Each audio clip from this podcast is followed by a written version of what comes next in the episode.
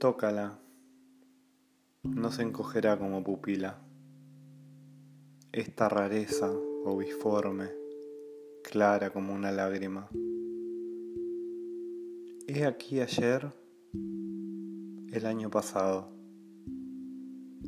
palmiforme lanza, azucena, como flora distinta de un tapiz en la quieta urdimbre basta.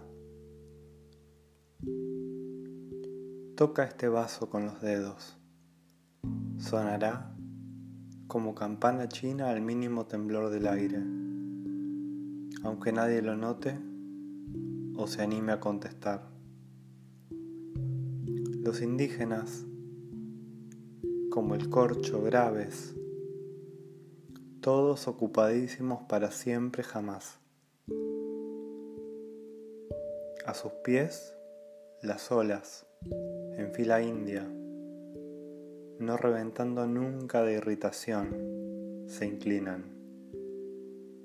En el aire se atascan, frenan, caracolean como caballos en plaza de armas las nubes enarboladas y orondas encima, como almohadones victorianos. Esta familia de rostros habituales a un coleccionista, por auténtica como porcelana buena, gustaría.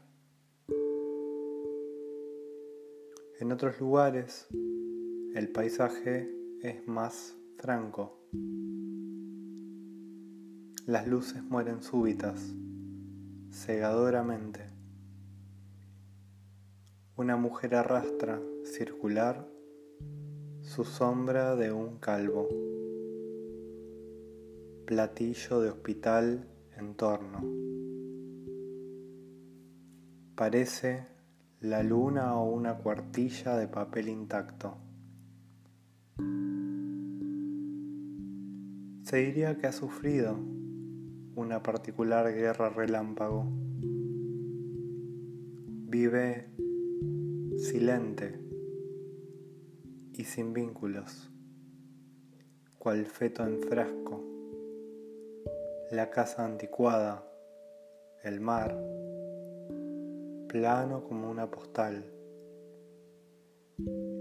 que una dimensión de más le impide penetrar dolor y cólera neutralizadas. Ahora, dejadla en paz. El porvenir es una gaviota gris. Charla con voz felina de adioses, partida, edad y miedo, como enfermeras la cuidan. Y un ahogado, quejándose del frío, se agazapa saliendo a la orilla.